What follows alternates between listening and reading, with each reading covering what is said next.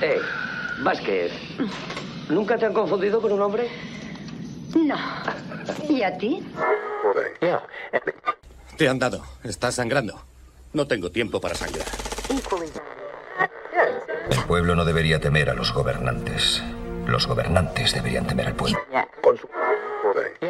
Sayonara, baby. Su ego extiende cheques que su bolsillo no puede pagar. Si tomas la pastilla azul, fin de la historia. Despertarás en tu cama y creerás lo que quieras creerte. Si tomas la roja, te quedarás en el país de las maravillas. Y yo te enseñaré hasta dónde llega la madriguera de conejos. Si estás escuchando esto, eres la resistencia. Hola a todos y bienvenidos al nuevo, a un nuevo videoforum crítico. Ya vamos por el número 33. 33 episodios de, de Destroy y de incompetencia. Pero bueno, ahí estamos, dándolo todo. Al menos somos constantes. Para desgracia de muchos, seguimos siendo constantes. Bueno, esta vez traemos otra vez, que ya avisamos que estrenaríamos algunos y ya vamos por segunda vez con un libro forum. En este caso, uh, repasaremos, bueno, repasaremos peli también y aprovecharemos para comentar el libro en el que se basa esa película. Y bueno, antes de ponernos con el, uh, al lío de meternos en harina, vamos a hablar con, uh, a saludar a quienes nos acompañan hoy. Hoy es Miki, otra vez. Miki. Buenas, ¿qué tal? Estamos solos otra vez tú y yo, ¿eh? mano a mano. ¿Sabes? Nos ha tocado lidiar, lidiar solos contra, contra, contra todo, contra las hordas de mmm, zombies extraños. ¿sabes? Bueno, después hablaremos de, de nos meteremos con, con, la película. Bueno, antes de entrar en detalles, explicamos para los que es la primera vez que nos escucháis qué es el Videoforum. El Videoforum es un espacio común donde nosotros proponemos una película, serie, novela, cómic o cualquier otro producto que nos mole y los oyentes tenéis un tiempo para verla y para mandarnos vuestra opinión a través de los formularios. Y de este modo participáis eh, de alguna manera en los programas y nos ayudáis a hacerlos eh, mejores, porque eh, nuestra opinión es bastante crítica, así que bastante así como es. Así que bueno, nos echáis una mano, la verdad es que sí. Y bueno, en este caso, en este número, en este episodio, tenemos una, bueno, una película que, tú, que fue un, un gran éxito en su momento, basada en un libro que fue un grandísimo éxito, o, es, o al menos es, muy, muy reconocido, eh, que es Soy leyenda. Y bueno, hablaremos porque aquí hay, hay bastante, bastante cosita rica de, que comentar, de tanto de la película como del libro, como de los otros productos que pasaremos un poco por encima, que también son, están basados en el libro de, de Richard Matheson. Así que bueno, antes de nada, vamos con el aviso de spoiler y a partir de aquí ya es eh, escuchar lo que sea, es bajo vuestra responsabilidad. Atención, el contenido a continuación puede contener trazas de spoiler. Bueno, pues, eh, como siempre, lo primero de todo, hablar un poco de, bueno, vamos a hacer primero eh, la película, porque es el producto más conocido y es lo que, ha visto todo el mundo, o la, o la, mayoría de gente ha visto. Y en cambio el libro, sorprendentemente, lo ha leído muy poquita gente, al menos de nuestro círculo friki habitual, lo ha leído bastante menos gente de la que yo esperaba. Esperaba que bastante más gente lo leería, pero de la gente que ha comentado el, el, formulario, solo hay una persona que se haya leído el libro. Entonces, la verdad, y bastante, bastante impactado, ¿eh? Y bueno, después de haberlo leído, más. Yo creo que hay que leerlo, ¿eh? Hay que leerlo. Hay que leerlo, ¿eh? Yo también creo que es obligatorio, tío. O sea, librazo, librazo, y no por el tamaño, porque es lo que comentaba nosotros. Es básicamente pequeñito. una revista. Folleto. Aquí lo tengo. ¿sabes? Es que es una revista, ¿sabes? Y, pero, hostia, imprescindible. Pero vamos a dejarlo para después. Vamos a meternos con la, con la película. Eh, bueno, antes de, de, comentar las diferencias, que las hay, vamos a, vamos a repasar la ficha técnica. Miki, dale gas. Venga. Tú que cuéntanos quién ha, quién ha hecho esto. Pues mira, estamos ante una película del 2007. Se estrenó en diciembre de 2007. Y es una película de Francis Lawrence, que a algunos les sonará pues, de algunas películas como Constantine, que la hizo dos años antes, o, o la saga de, de, los Juegos del Hambre. ¿vale? Es un director, pues bueno, que no destaca por tener un estilo pues muy marcado, pero hace películas eh, de alto presupuesto y, y son películas sí. resultonas. O sea, al final son sí, Gorrión, que... Gorrión, Gorrión, Rojo veo que también, también es mm. suya. Tiene alguna película. La serie Gotham. me Mm, parece, serie o, o película, no, No sé, me parece que es serie. TV Eh, Movie. Mm, Ha hecho, ha hecho bastantes vídeos musicales, también es muy conocido por eso. Ha hecho de, de muchos artistas, de, bueno, el propio Will Smith eh, le ha hecho algunos videoclips, Britney Spears, Destiny Child, o sea, es un tío que lleva bastante tiempo en la, en la industria. Y lo mismo que pasa con algunos directores como, como Ridley Scott, que Ridley Scott empezó haciendo vídeos de ese tipo y según qué productos, y luego pasó a la ciencia ficción, porque prácticamente todo lo que ha hecho no es que sea ciencia ficción pura, aunque los Juegos del Hambre es otra saga que también se puede tratar en el videoforum, porque no deja de ser eh, un futuro distópico. Mm. Em, ¿Qué más sobre la película? Bueno, tuvo una recaudación, costó total de 150 millones de dólares y tuvo una recaudación de 586. En Mm. Estados Unidos recaudó en solo un fin de semana 76 millones, es decir, que casi el primer fin de semana eh, recupera la inversión, lo cual es una, es una barbaridad. Y para ese momento, por lo que he estado mirando, eh, fue la más alta de todos los tiempos hasta diciembre. O sea, en diciembre, que normalmente es donde vienen todos los pelotazos. eh, Disney, Disney, movida sí. Exacto, teníamos todas las películas de Harry Potter, las películas de los anillos, todas estas películas se estrenaban en diciembre, que era como, como una costumbre, ¿no? Y en 2007 ya estaban estrenadas eh, todas las de los anillos y la mayoría de Harry Potter, me parece que quedaba poco para, para las reliquias de la muerte. Esto que estáis oyendo aquí es un, un incubo que tengo aquí para hacer Es ruidos. el, es el tercero en discordia en el. En Exacto, el es el tercero del videoforum que no ve, pero bueno, pero ha- habla. Eh. Exacto.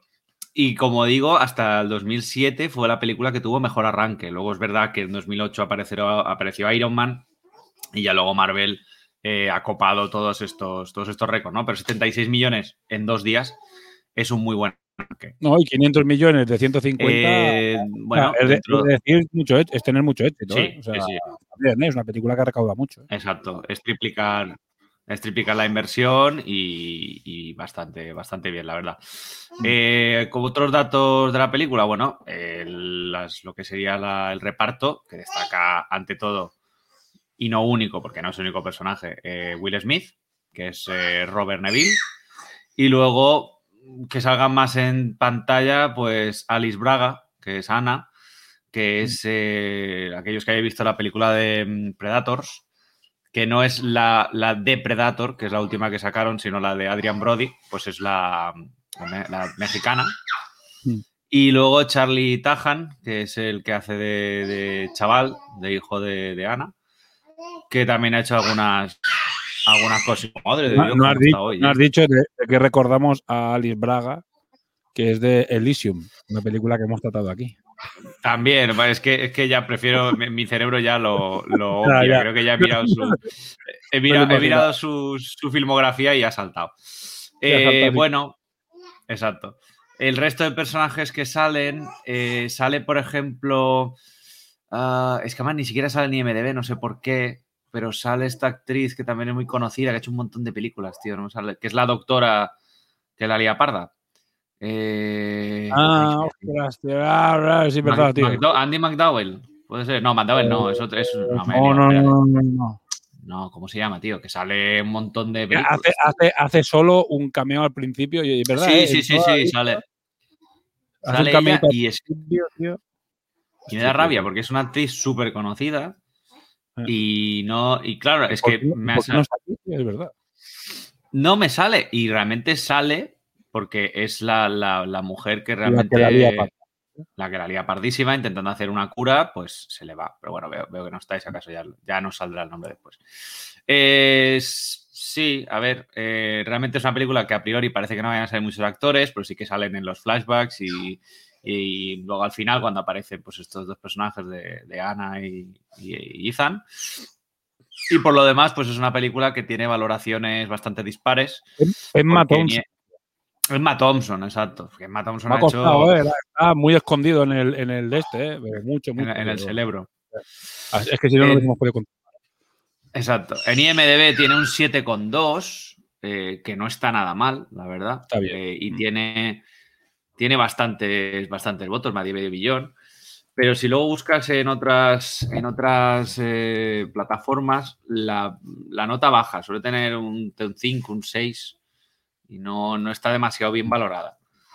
Que yo no sé exactamente si es, no creo que sea por comparación con el libro, porque en el fondo, por ejemplo, en, en Film Affinity tiene un 6,5. O sea, sí, está entre, entre el notable y el, y el bien. Cuando el, otro, los otros productos que hay sobre, sobre el mismo. Están sobre la misma nota. 6,3 la versión de Vincent Price. eh, Soy leyenda. Eh, otras versiones pues más bajas. Hay una de animación también pues, eh, bajo. O sea, están eso, en torno, en torno al 6. Y bueno, eh, es una película que, que como digo, des- destacó bastante en su momento y que, y que hoy en día sigue siendo una película que se puede revisionar tranquilamente. O sea, no, no, no, tiene, no tiene mucho agujero ni mucha cosa rara. Más la trama es bastante, bastante bien hilada, bastante simple. Eh, y, no, que y no no- tiene, no A- a tiene nada raro. A diferencia del libro, la trama es bastante, bastante sencilla y bueno, aquí Sí. tienes la.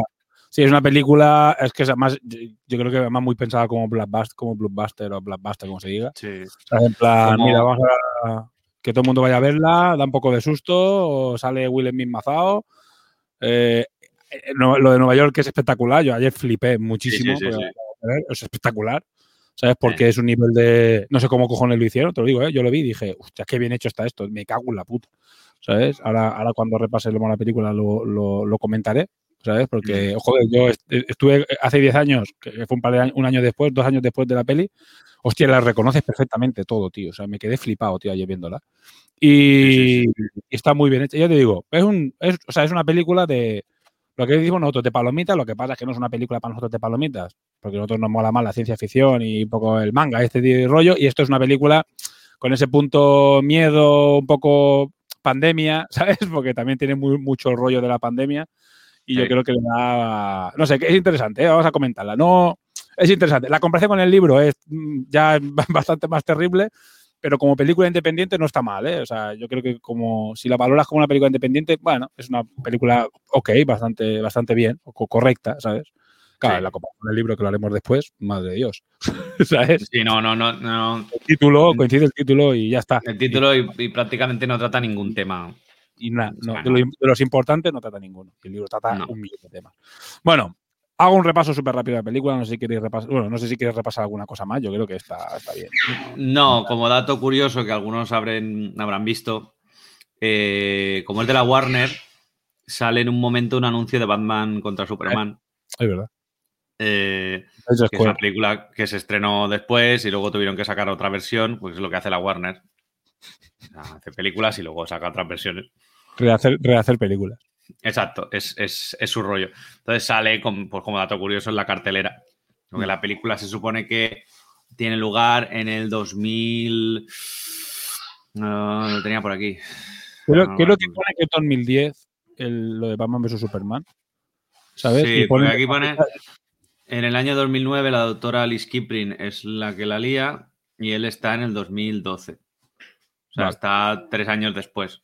Que es un poco como en la novela, que pasan tres años desde que sucede el fenómeno. Hasta, hasta que, bueno, que pasan cosas. Bueno, estar. Que yo voy a recomendar muy profundo, muy fuerte, que la gente cuando cortemos la parte de la película se compren el libro porque vale, o que, lo, que vayan a la biblioteca, ¿sabes qué decir? Si, si tienes el carnet, coño, que, ¿sabes? que ir a la biblioteca, que esto es un bestseller que, que tiene que estar fácil de encontrar, así que muy recomendado. Bueno, repaso rápido a la película.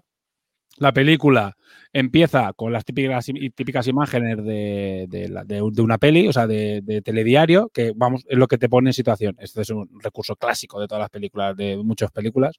Y aquí es donde vemos, bueno, vemos imágenes eh, un poco también caóticas, un poco de todo, y es donde, bueno, sale esta doctora eh, que explica que han curado el cáncer. Hemos curado el cáncer, hemos conseguido que muten una serie de el virus pion creo que dice hemos conseguido mutarlo para que ataque las células cancerígenas eh, somos la puta hostia y bueno se día parda básicamente eh, corte y este señor solo en Nueva York básicamente Eh, en unas imágenes puto espectaculares, porque hay que decir que es acojonante, ¿sabes? Acojonante. Ya se ha hecho en 28 días después y ese tipo de cosas de ver ciudades totalmente arrasadas o va- vacías, porque aparte es que es, la ciudad es vacía, no es arrasada, ni nada, simplemente es vacía.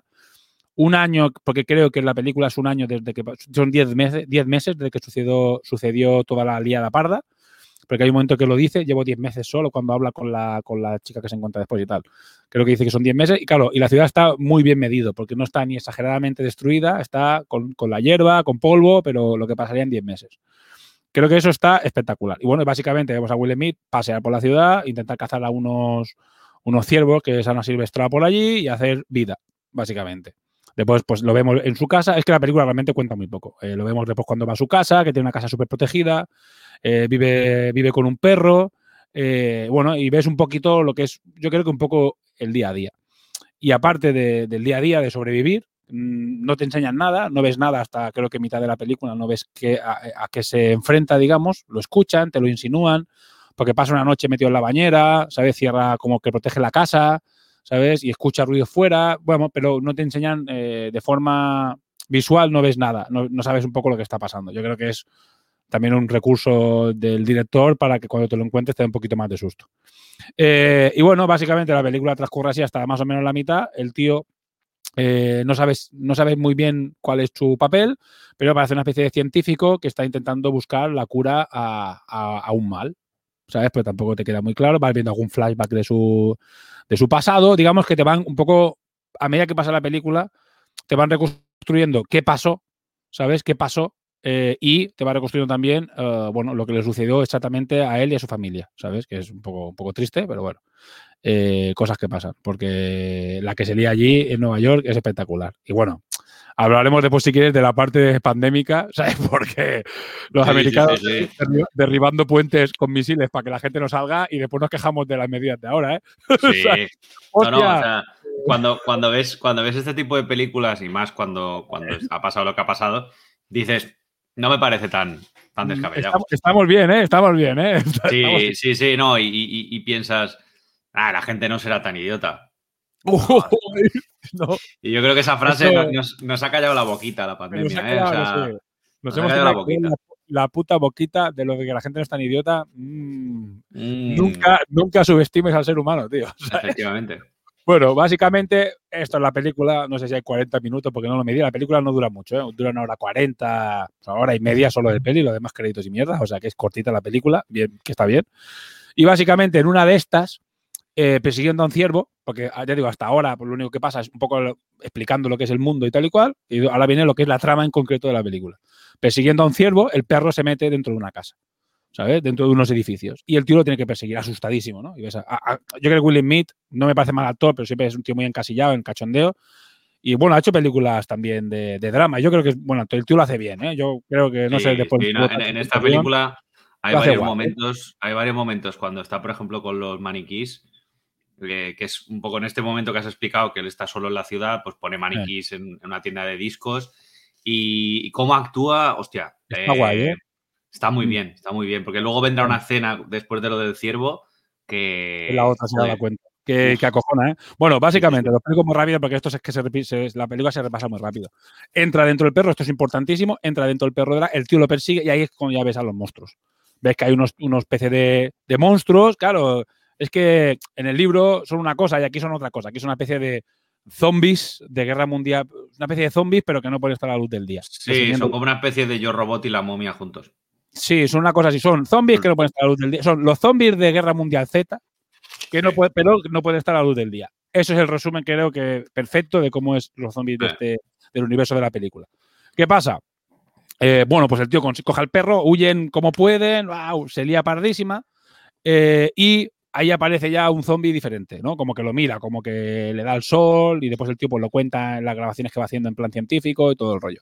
¿Qué pasa? El tío, eh, como está buscando la cura y la prueba en ratas, que es lo que puede cazar, digamos, intenta uh, eh, hacer esas pruebas que está haciendo con su propia sangre, porque él es inmune al virus, pues y poner la, cura sobre uno de estos monstruos, sobre un bicho de estos raros, sobre un zombie de estos. Y lo que hace es atrapa a uno. ¿Sabes? Atrapa a uno haciendo una trampa bastante currada, muy elaborada, con su propia sangre, no sé qué, atrapa a uno. Entonces le hace pruebas, que es una, es una mujer, ¿sabes? Que está infectada, y bueno, y ahí también ves una serie de pruebas y tal y cual. Y Después ves que en, unas, en, un, en otro paseo que hace, ¿sabes? De estos, que es lo que dice, supongo que lo que te refieres, Mickey, que se va a la gran estación central, ¿sabes? Sí. Porque digo, Que, es que es, espectacular, que es la de los que es la de los Vengadores. la de los Vengadores, pero es que yo, yo estaba arriba. Es que no sé cómo lo hicieron, porque no sé si vació la ciudad, pero no sé cómo lo pero que es mm, decorados no son, están muy bien hechos. Entonces llegas arriba, o sea, hay un puente que llega y que pega directamente a la parte. Y ahí, pues el tío va por allí y ¿qué pasa? Ve uno de los maniquís que estaban en el videoclub al que, al que hemos visto antes saludar. Y además, no solo saluda, para que te quede claro como espectador de que es un maniquí importante, tiene una PC de conversación con él. Eh, ¿qué pasa, Billy? Eh, ¿qué pasa? No sé qué, no sé cuánto. Y después se lo encuentra. Y ahí hay una escena también muy buena del tío, muy, o sea, que se estresa muchísimo. ¿Qué haces ahí? Sí, sí, sí. sí. Lo hace muy, vuelve loco. lo hace muy ¿sabes? bien, lo hace muy bien. O sea, esa escena realmente Sí, sufres por él. Sí, sí, y dices, y porque además es larga, pero porque es muy angustiosa. Entonces el tío va para allá, va a ver a, a- a Billy, claro, le pega tres tiros porque, claro, se acojona muchísimo, porque llevas 10 meses, que tienes absolutamente controlado todo lo que pasa, y de repente ves a un, un maniquí que se ha movido, vete a saber, 10 manzanas, y aparece allí, claro, el tío flipa, ¿sabes? O sea, se asusta muchísimo. ¿Qué pasa? Entra hasta allí y ¿qué pasa? Que es una cosa pues, pues, muy, muy rara de la peli, que es que, bueno, pues cae en, una trampa igual que la que le ha hecho él a los zombies. ¿Sabes? Cae en una trampa y se queda colgado y, y se pega una hostia contra el suelo y tal. Eh, se queda colgado, eh, se consigue despertar cuando ya está anocheciendo y como hemos dicho que estos zombies, bueno, ya habéis visto la película, si estáis escuchando esto, los zombies solo salen de noche y justo está cayendo el ocaso y si no se va, pues van a aparecer los putos zombies y lo van a comer. Entonces, claro, tiene que caer, tiene que descolgarse, coge al perro, no sé qué, ¿qué pasa? Aparecen perros zombies, que antes también en una visita a una, a una casa ya te ha tirado la cuña de que eso existe y los perros zombies básicamente machacan al pobre perro y se lo cargan, básicamente. ¿vale? Lo, lo- lo hacen polvo. Bueno, no, bueno, es, es más triste aún. Pero básicamente lo muerden, él, él- él consigue huir, consigue llegar a su casa y cuando llega a su casa el perro se transforma en zombie y lo, y lo tiene que ahogar con sus propias manos, con lo cual ya es todo... Eh, es, es más, tengo que reconocer que la película no la he visto. Quiero decir, la vi en el cine y la vi luego otra vez. Sí, no la pero vuelto a no, ver, no- no la he vuelto a ver por la cera del perro. Porque es o sea, triste, ¿no? Y, pero no, ya no solo es que sea triste, es que es muy cruel. O sea, yo he visto películas eh, muy heavies de, por ejemplo, La Niebla, que, que no he visto, tiene uno de los finalazos más hardcore del cine, más tiene dos finales alternativos, igual que esta película, que tiene un final alternativo. Eh, claro, ver que el tío ahoga al único ser vivo que está con él.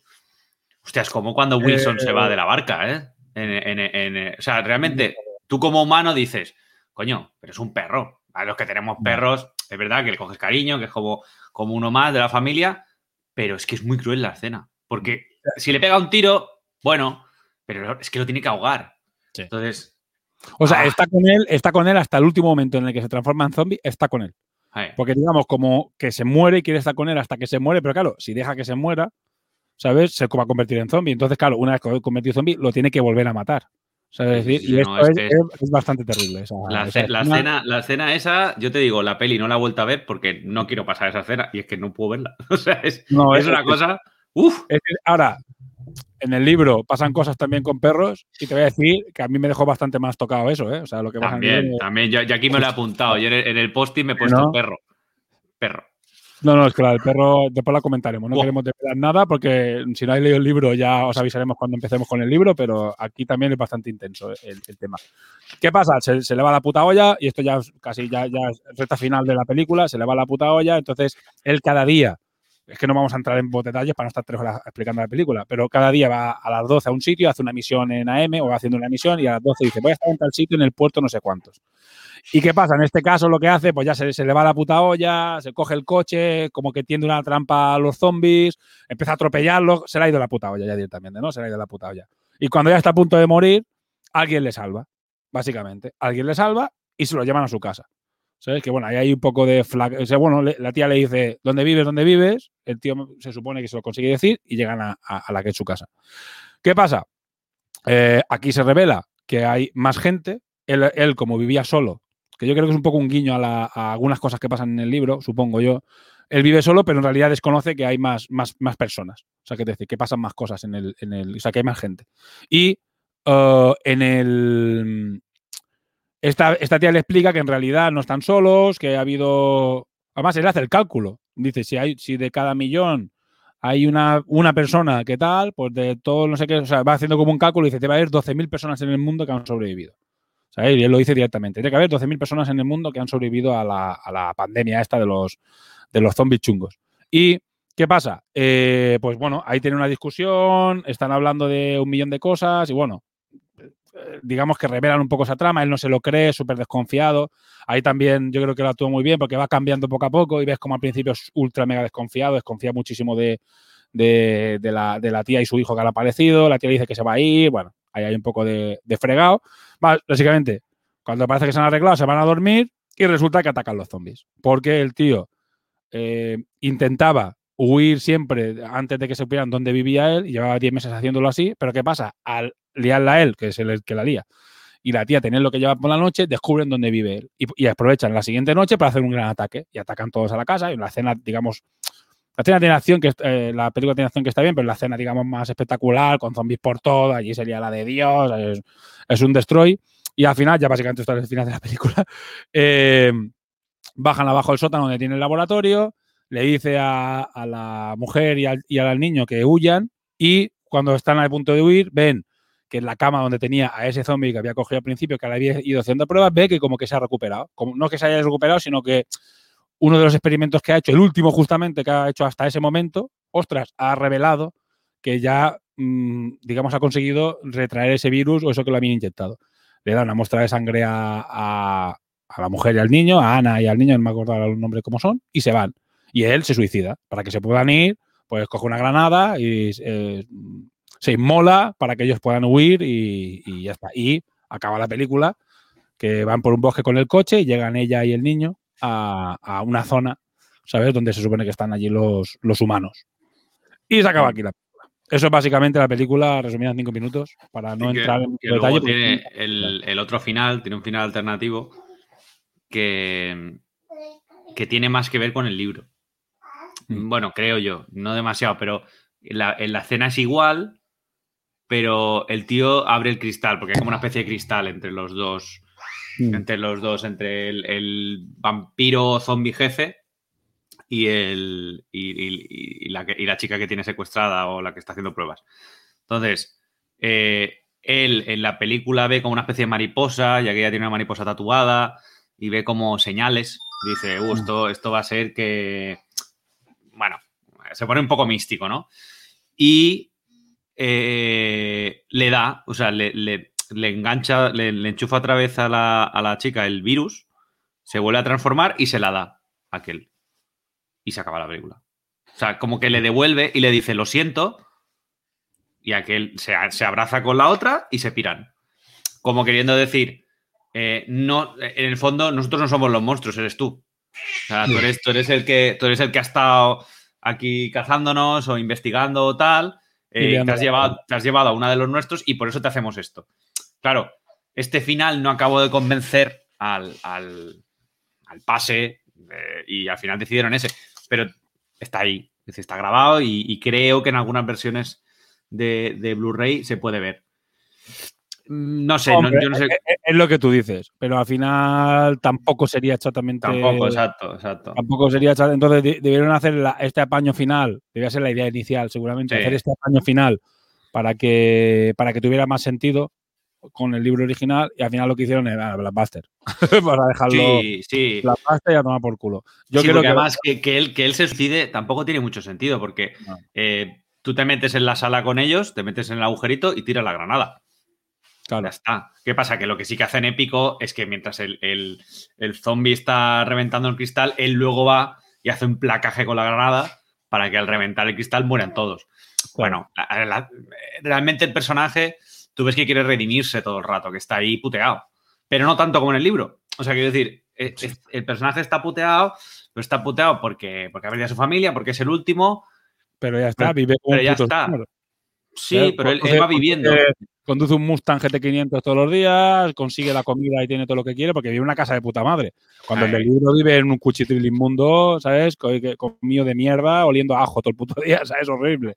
Bueno, ya, haremos, ya, haremos, la comparativa después. Vamos a, vamos a, repasar los formularios, ver un poquito la opinión de la película y, y, a ver cómo, qué le ha parecido a la gente. Y después nos metemos en el libro, que es donde, como va a pasar en todos los libros forum, que es donde realmente está la chicha Porque Sí. el libro, evidentemente, siempre explica mucho más y en este caso, además, que no tiene nada que ver. Aquí lo que os hemos contado es básicamente lo que es la película y tampoco hay mucha más cosa, mu- mucha más profundidad. Tampoco te explican mucho. Es un virus creado por el hombre que la liado parda y, bueno, pues ya está. Están puteados y, ya está. y, no, y no hay más.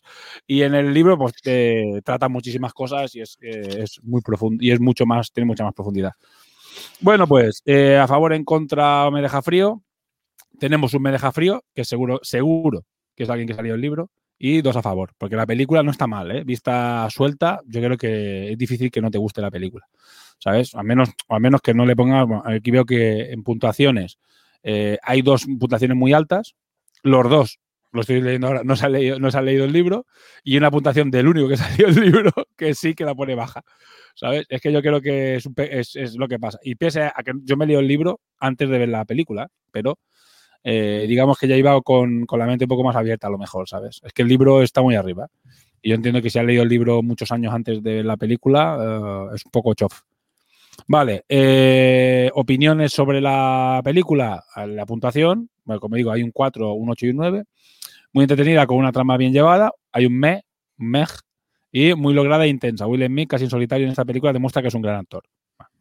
Yo creo que nadie lo duda ya, que ha hecho ya películas muy top y es nominado parece a los Oscars, o sea que, bueno, creo que, que- que está bien. Bueno, eh, nada, eh, Miki, si quieres dar tu opinión en general, bueno, creo que la hemos dado ya, no hace falta que lo Sí, a ver, a mí es una película que, que me gustó en su momento y, y leer el libro no, no me ha dejado de gustar este producto. O sea, al contrario, yo creo que es, que es una película que siendo un producto que difiere mucho del, del libro, porque Mm. difiere bastante, tiene su propia, su propia entidad y yo creo que es una, una adaptación a, a los tiempos, trata otros temas. El libro no hay que olvidar que es, que es de los 60 y Bueno, que... No hablaremos de eso. A mí el libro me parece que lo podrían haber escrito ayer, excepto Sí, por una cosa, ¿eh? sí. porque realmente es atemporal totalmente ese puto libro. Exacto, es, es- Vale. es bastante, es bastante actual. Mm. Y, y yo creo que esta película por eso no. O sea, si, si tú te has acercado a la historia a través de esta película, pues vale, te quedas con una versión, toma ya. Y, y luego, si te lees el libro, pues tienes como, como otro, eh, otro Melville, es decir, otro, otro personaje Sí. que vale, la gente a lo mejor se queda con. Es que este es negro.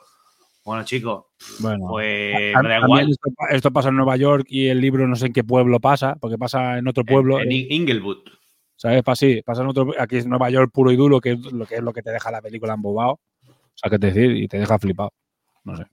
A mí la película la vi en su momento y, y- fue un blockbuster y era la típica película, 500 millones, de que todo el mundo habla y está muy guay y vas a verla. Eh, está guay la película, la ves y claro, aún no había lo que hablamos nosotros antes, si Walking Dead era anterior o posterior y esa moda de los zombies que corren 28 días después y tal y cual, saber un poco y es de la es que está justo en la, en la moda o es de las películas que colaboró a que hubiese esos años continuos de muchas películas de zombies, Guerra Mundial Z, no sé qué, muy, muy locos. Entonces, eh, fue, fue un pelotazo, gustó mucho. A mí me- gustó también en su momento. Y ahora que la he visto, eh, habiendo ido a Nueva York, porque es posterior, yo fui en 2011, eh, viaje de novios y flipas, tío. Es que me quedé flipado ayer, porque pensaba que eran decorados, te lo juro. Sí. Pensaba que No, decorados, no, no. iba con la idea de que todo era CGI, decorado. No, no lo son, y me parece que solo hay una escena en la que se les cuela un coche. ¿eh? Parece que solo hay una en un puente que es una gilipollez que lo ves en estos, esta gente que se dedica a ver errores en películas Sí. y es una, pero una chufa que dices, mira, te has tenido que ir a parar fotograma a fotograma y Para no- ver es- el puto. ver, pero es un coche que está, que se mueve, que o que hay un tío ser- dentro, o que hay un tío dentro, lo que sea, ¿sabes? sí, sí, que debía ser de, de- de los de la producción, porque es que el resto está, bueno, es que da, da miedo. O sea, Mm. Yo te eh, digo, una, te digo una cosa, debajo de las escaleras, al principio de la película, que es donde se encuentra el león, hay unas Sí. escaleras, que no son unas escaleras, en realidad son unas gradas, para que tú te sientas en Times Sí. Square y flipes, que están, están ahí. O sea, quiero decir. Y debajo hay, están las taquillas para que cuando tú compras la- los tickets para ir a, a ver la- los musicales y el cine y eso, pues digamos hay unas taquillas que ahí, desde ahí lo compras todo. Y estaban las taquillas exactamente igual, con los mismos postes, con- pero Sí. exactamente, y dije, hostia, y claro, te reconoces en todos los sitios a los demás. Dices, lo reconoces tan exactamente que dices, joder, ¿cómo lo han hecho? O sea, han vaciado las calles, han decorado, lo han vuelto a limpiar, o es CGI. Y claro, yo me quedé tan, tan intentando descubrir el truco que dices, joder, ¿cómo lo han hecho? Me cago en la puta. y me claro, quedé es, un poco como abre los ojos o, o la versión americana, que es la de Vanilla Sky, que hicieron un poco lo mismo, pero no sé si era en Nueva York Vanilla Sky, porque Abre los ojos es en Madrid, que, que también son escenas Creo, de- que, creo que no en Nueva York. Vale, no, pero- no sé si en Los Ángeles, pero bueno, son, son, son escenas que impactan menos porque, claro, Nueva York estás muy acostumbrado a verlo, pues eso, Mm. a reventar y, y piensas lo complicado que es. Y realmente la película ha envejecido bien. Para ser de 2007, cuando Sí. todavía se abusaba bastante de según qué CGI, eh, sí que es verdad que lo que me saca un poco de la película es la, la boca de los, de los zombies, me saca, porque una- tiene una expresión, una expresión un poco extraña, pero bueno, es el diseño, en el fondo es el diseño del bicho y, y- y no, ya está, o sea, no, no, tiene, no tiene, la primera escena en la que salen, que, les, que se ilumina con la linterna, yo recuerdo en el cine, hostia, acojonarme. Sí. Coño. Porque claro, tú vas, tú vas sabiendo, has visto en el tráiler que hay cosas raras, pero no te esperas tampoco un, un inicio tan hardcore, que están ahí eh, los, los cinco ahí. Dices, coño, hostia. No, no, no, no tiene- o sea, el, rollo es que no tiene nada que ver, pero realmente es que la película está bien. Es que no, no, no, no hay que decir nada, es que está bien. Ahora sí, podemos sí. comentar el tema de, bueno, lo que le gusta a la gente, a la gente le, le imp- le impresiona sobre todo la fotografía, el, Sí. el universo y el guion y la trama. Es lo que más, lo que más destaca. Yo me fotografías que yo destacaría totalmente, ¿eh? a mí me parece que a mí lo de Nueva York es lo que me ha dejado más, más, más, más impactado, más loco. Decir, hostia, qué bien hecho está esto, me cago en la leche, tío. O sea, de 2007 y dices, joder. ¿Sabes? Hay pocas películas tan viejas de esos años con lo que tú dices, con CGI, abusando del CGI tal y cual, que estén tan bien hechas, eh, tío. O sea, Sí, pero yo, creo que un poco es, es por el gasto que tuvieron, que son 150 millones. Sí, es, es caro, ¿eh? Es cara. Es una que película sí, muy que, cara. que está claro que gran parte se la llevó Will Smith, que luego lo que son escenarios, eh, más allá de las escenas así de grandes, son, son escenarios pequeños, pero no deja de ser, coño, que, que, que está muy bien invertido el dinero, no, no, Sí. no está tirado. No, además, eh, o sea, es- consiguieron más del doble de la pasta, ¿sabes? O sea, eh, está muy bien invertido el esto y es una película que, bueno, te gustará más o menos, no tiene nada que ver con el libro, pero está muy bien. Bueno, tiene muy poquito que ver con el libro, pero está, está bastante bien. Bueno, eh, mejor, peor momento de escena de la peli, leo. La evocación de Nueva York. La verdad es que es, impactante y es lo que decíamos ahora, por eso estaba esperando ahora para hablar del tema de las de las pandemias, ahora que lo estamos viviendo tan de cerca y de las zonas de cuarentena, que también lo hablaremos en el libro, eh, que es lo que yo he dicho antes. Eh, que se va y dicen, tienes hasta las 10 para huir. Y hay unos tíos, que esto, esto a mucha gente le va a sonar, que te están leyendo la temperatura y si tienes fiebre no te dejan escapar de Nueva York. Pero aún te puedes ir. Pero en el momento en el que toca la hora, en vez de cerrar, lo que hacen es derribar los puentes de Nueva York. Aparecen Sí, unos capos y dices, joder, pues estamos bien ahora, ¿eh? Estamos de puta madre, ¿eh? ¿Sabes? Claro, todo el mundo se queda adentro, vamos, se va, bueno, aparte se mezcla con la escena lacrimógena de la mujer, que ves cómo se estrellan dos helicópteros y la mujer va en uno y él se ha quedado para ser el puto héroe americano total y bueno, y, y bueno, pero eso es otro tema. Pero dices, joder, pues no estamos tan mal como estamos ahora, ¿eh? Es que militares allí leyéndote la temperatura. No, no, usted no puede, tiene una décima de fiebre, pero es que a, a tomar por saco, que se quede aquí. No, se queda aquí su madre y su hija se va en ese plan, ¿sabes? Y dices, hostia, Sí. joder. Sí, sí, me- como dices, ¿no? Virgencita que me quede como estoy. Exacto. Bueno, eh, otro, eh, no se había identificar ninguno. A ver, que me he saltado. Supongo que la demostración de que cuando entra una mujer en tu vida se va todo al traste. Muy bien esta. Joder. Muy buen comentario. Vale. Eh, Will Smith hablando con los maniquís. eh, esta es que está muy guay. Esa también. Tanto como hablando con los maniquíes en el este, que es impactante. Y después cuando se encuentra, no sé si es Billy o como, se, o como sea, que le ha puesto el nombre de la, de la camiseta naranja, que se lo encuentra por ahí, esa es bastante hardcore. Sí. Peor momento de la peli. La vacación de Nueva York. A uno ha puesto como mejor y otro como la peor, vale. Eh, no sabía identificar ninguno, flagrantemente, malo. Simplemente la película es bastante mediocre en todo momento. Bueno, la muerte de Sam, pobre perrita. Eh, mejor personaje, el perro, eh, Will Smith. Otro ha puesto Will Smith. Eh, y peor personaje, otro ha puesto Will Smith. Los demás, es decir, supongo que será el que ha puesto a Robert, a Will Smith y el niño. Si es que el niño allí no pinta nada, la verdad. Podría no estar el niño que no pasaría absolutamente nada. El hijo de la chica que se encuentran.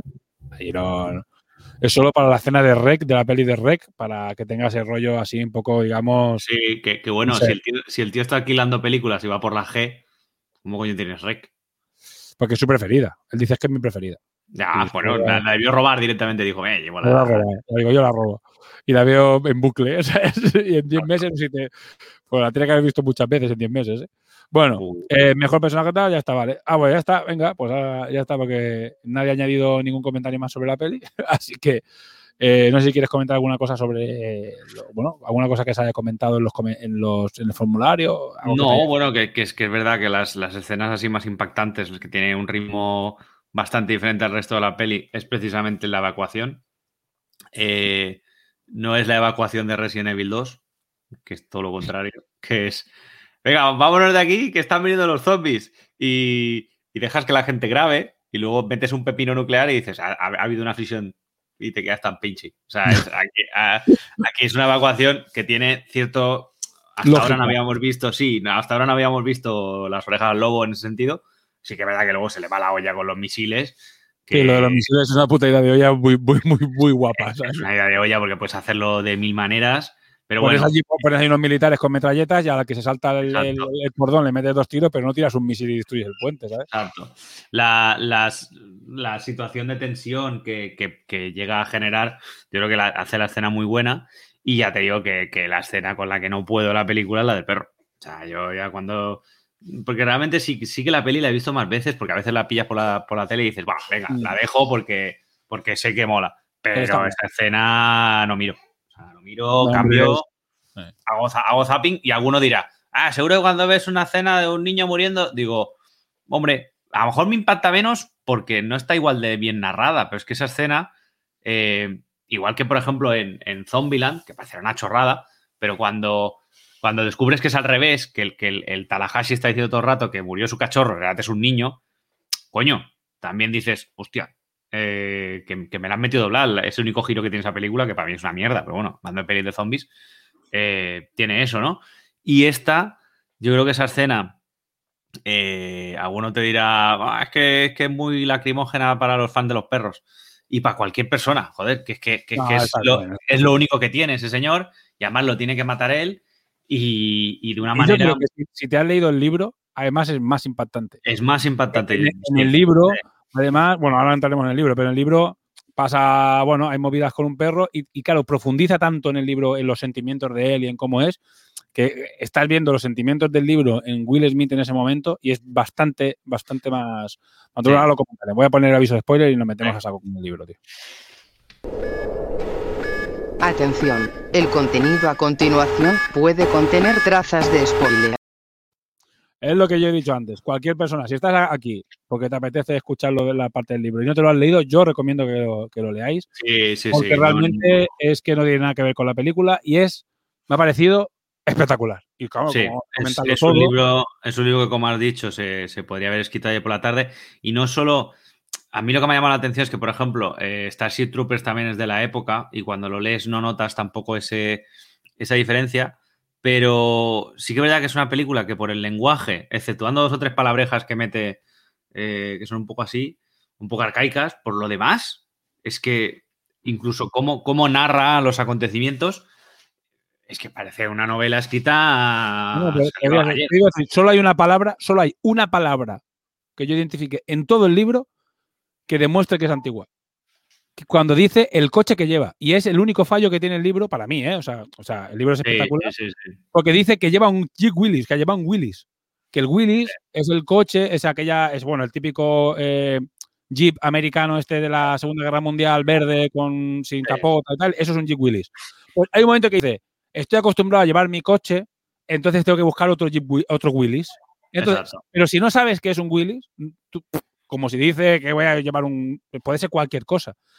Y porque sabes que la novela es del 50 y pico. O sea, qué decir, porque si no, es que es imposible que tú sepas por cualquier otra cosa, porque no habla de teléfono, no habla de móvil, no habla de, de comunicación, no habla de nada. Es que podría tener un móvil desconectado y no tendría por qué comentar nada sobre ese móvil, porque como se ha ido la humanidad a tomar por culo, es que me, digo, me ha parecido, en ese aspecto, leyendo- leí- leída, leído en 2021, dices, joder, es que podría estar escrito ayer. Ayer perfectamente, tío.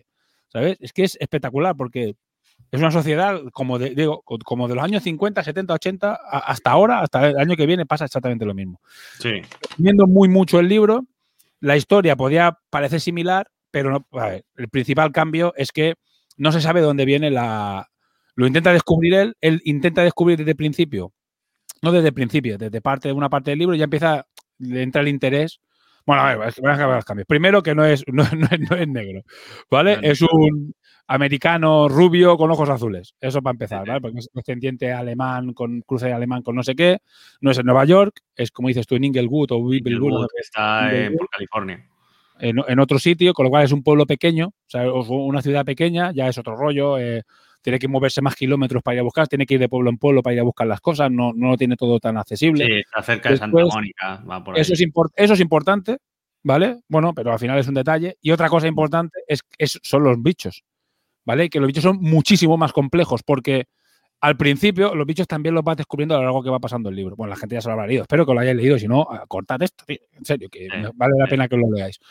Eh, y los bichos son vampiros, son vampiros. Esto de, que- de aquí eran zombies de Guerra Mundial Z, pero que por la noche, que con la luz del sol se queman. Y ya está. Porque no parecía que tuviese. Y hay uno más inteligente. Después, Ana dice que es que resulta que hay unos, unos, unos de ellos que se ha estudiado, que parece que han e- como evolucionado y son más inteligentes. Y les ponen un nombre. ¿Sabes? Pero es que no los llaman ni vampiros. Es que da la sensación de que no lo pueden llamar como por una especie de. es porque podrían haber dicho que son vampiros. Porque Sí. al final se ponen a la gente y lo podrían haber dicho en la película, pero no lo dicen. Dicen que son no sé qué de la noche, habitantes de la noche, caminantes de la noche, una movida así. Con lo cual es que al final nunca lo vas a identificar como vampiros. En cambio, en, la- en el libro son totalmente vampiros. Es decir, los ajos no pueden acercarse a los ajos, los espejos los ahuyentan, los eh, para matarlos les clavas, bueno, esto ya lo de- definiremos ahora un poco más, pero les clavas una, una estaca en el pecho eh, para matarlos, después resulta que, que era a las cruces los ahuyentan. O sea, ¿qué te quiero decir? Claro, tú desde el principio el, el libro está muy bien hecho y te lleva por unos sitios que tú reconoces con, por la historia de los vampiros y por toda la mitología vampírica y a medida que va pasando el libro te vas desmontando eso y te, lo- te va metiendo una parte más primero científica y después social y filosófica. Esto es espectacular, me pareció. Te deja súper loco. ¿Qué pasa? Él, en vez de vivir en esta casa de lujo de puta madre, él está acojonadísimo. O sea, tiene la casa totalmente cerrada. eh, porque los putos vampiros eh, no pueden hacer algunas cosas, pero hablan, te, te tiran, piedras, son unos hijos, son super trolls. Además, Son, su- son como cabrones. Es decir, las mujeres se desnudan para provocarlo, para que Sí, salga. Sabiendo que él tiene necesidades, pues salen fuera y empiezan, ¡ah, ven aquí! uh, ven, A ven mí, aquí", a mí eso me, me recordó, no sé si conoces la, la saga de cómics de Crossed, o Crosset, No. que es de, No. del de, de Boys y, y El Predicador. Hostia. Es eso, o sea, son, son zombies que, que la característica que tienen es que se les pone una, una cruz en la cara y son intel- inteligentes hasta cierto punto, solo hablan con palabrotas y, y te, y te contagian a la mínima que te, que te rocen.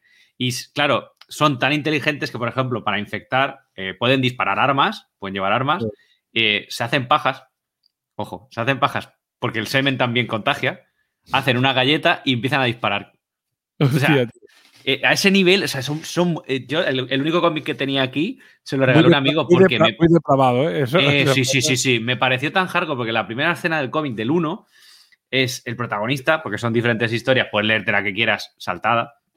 Dice: Supe que el mundo se iba a la mierda cuando vi a un hombre entrar en la cafetería, hacerle un agujero en el abdomen al del bar y meterle la polla. Y yo, y yo en ese momento dije: Perdona, ¿qué estoy leyendo? ¿Sabes? Y leer la historia y solo el primer cómic, el que tenga hígado, que se lo lea. O sea, y luego hay un montón de, de volúmenes y tal, ya han seguido publicando. Y hay cada historia, tío. O sea, O sea, es, es el cómic para que los- los- la peña más oscura y depravada pueda verter sus Eh, mierdas. exacto. Pues, pues a, mí, me- a mí me ha recordado esto, porque el, el vecino, el, el Ben Cortman, que todo el rato le dice, Melville, sal, sal, todas las noches le está ahí, ¡ah! está Sí. gritando en plan, sal aquí, y las tías la, la, la amarga, la- la la puta vida porque dice, estoy estos cojones de escucharlo, le ha disparado 20 mil veces, no lo consigue matar. O sea, Sí. lo del Ben Coleman es un cachondeo, tío. Lo está, Sí, sí, sí. Además, el, el, el striptease que, se, que montan las vampiresas estas, claro, él, él está, él está necesitado. Claro. Y tú ves que al principio eso dice, tuve que quitar la mirilla, tuve que cerrar la mirilla porque las tías se ponían ahí a hacerme, "Uh", a hacer cosas de esas. Y dices, hostia, es que te lo imaginas yo muy heavy, ¿sabes? Está el pobre ahí, en plan un monje y aquellas, "Eh, ven aquí, ven aquí, eh, Ven aquí, eh". ven aquí, sal, solo es un ratito, sal, no sé qué. Hostia, Sal, está, cachando. está muy guay. Eh, el tío vive en la, en la más absoluta miseria. O sea, al principio, sobre todo, vive en la más absoluta miseria porque simplemente está allí y, y él interioriza mucho, sobre todo el libro, muy en lo que está pensando en ese momento. Eh, y habla de, que está amargado, de que no sabe por qué vive y lo fácil que sería salir fuera y suicidarme. Habla mucho de las, yo creo que de, la soledad, de, la, de, enfermedades mentales, de, esa situación de, soledad de, mucha gente. Yo creo que eso está muy bien hecho y muy bien explicado, y además explicado de una forma muy cruda, porque el tío realmente eh, cosas que dice y que piensa y por qué no hacer esto, por qué no hacer lo otro, es bastante, bastante hardcore. Además, tiene una cosa que a mí me ha gustado mucho, eh, porque claro, nosotros hace un año vivimos una situación, no tan, lógicamente no es así, pero tuvimos un confinamiento y a, mí una cosa de lo, que, de lo que le pasaba al protagonista era una cosa que me pasa a mí, a lo mejor empezaba el día de puta madre, eh, cargado de energía, y al día siguiente no sabías por qué, estabas en la mierda, y mm. tenías que volver a reconectar, pues eso, él reconecta con la música, escucha música, se anima con algo, descubre algo y se anima, pero al día siguiente ves que vuelve a estar mal y él no sabe por qué y dice, joder, sí que me dura, además él lo dice, algo así como que le dura poco la motivación mm. y en el fondo, claro, es que no es el típico personaje como el de la película Will Smith que, que, vaya, que vaya haciendo y que tenga una motivación invariable. No, sino que pues un día se ha levantado mejor, un día se ha levantado peor eh, e incluso una cosa que está muy guay es que tú ves que las tareas que tiene que hacer le abruman. Porque él piensa, vale, tengo que arreglar el generador, tengo que ir a Walmart a comprar esto. Y al día siguiente no hace nada de eso. Eh. No hace nada, que tú te imaginas todas estas películas en plan, no, pues reforzaré las paredes, haré esto. Él, hay semanas que se las pasa borracho perdido, porque a todo esto es, no sabe si es alcohólico o se alcoholiza por eso, pero el caso es que bebe como un condenado whisky todo el rato. Y, claro, dices, coño, es que, es que igual nos pasaría a nosotros eso. Tú dices, vale, tengo que hacer esto, esto y esto, eh, pero ¿por qué orden? Todo es prioritario, ir a coger gasolina, ir a hacer esto, y él cuenta mucho con las horas del sol. Dice, mm. cuando el día está nublado ya no salgo, y si ya no sale un día, está todo el día en la casa. Bueno, es lo que le pasa en una de estas, ya que yo pensaba que pasaba en la película y resulta que no. No, no, pasa. La trampa es diferente, pero que es que se le para el reloj. Él, eh. él, se va, se despista porque va a ver la tumba de su mujer, se despista y resulta que cuando se da cuenta dice, hostia, y tiene que volver a casa, deja la casa abierta. Ahí hay un momento en el que casi está a punto de, casi está a punto de palmar, tiene que atropellar a 50.000 vampiros, bueno, eh, le destruyen el coche, se tira adentro y bueno. Y, y bueno, y es que es, yo te diría que tres cuartos del libro es básicamente él, intentando sobrevivir. Hay un momento de, del libro en el que decide, eh, bueno, pues intentar saber por qué, por qué ha pasado esto, así que se va todos los días a la biblioteca y coge, pensá que en la, en la película son 10 meses, yo juraría que dicen 10 meses, le dice la tía, en hmm. algún momento habla con ella, que son 10 meses, y aquí eh, pasan tres años hasta, hasta, digamos, el final, eh, y el, principio son pocos meses, pero después va pegando saltos cada vez más grandes. ¿Sabes? Al principio son pocos meses, digamos que ya lleva un año en esta situación o nueve meses, X meses en la situación y después ya ahí pasan unos cuantos meses en el que te explica cómo de repente pasa de ser un borracho empedernido a cambiar y empezar a estudiar, a leer libros en la biblioteca para poder intentar averiguar la cura, porque él considera que es el único que hay en el mundo. Dice, voy a intentar encontrar la cura. Y entonces empieza a hacer experimentos, a investigar, a sacarle sangre, a hacer no sé qué, a aprender. Y además está bien hecho, porque encima dice, no sé, entiendo que es una. Veo algo en el microscopio. Tengo que aprender cómo funciona el microscopio. Exacto. Ojo uno, es una mierda.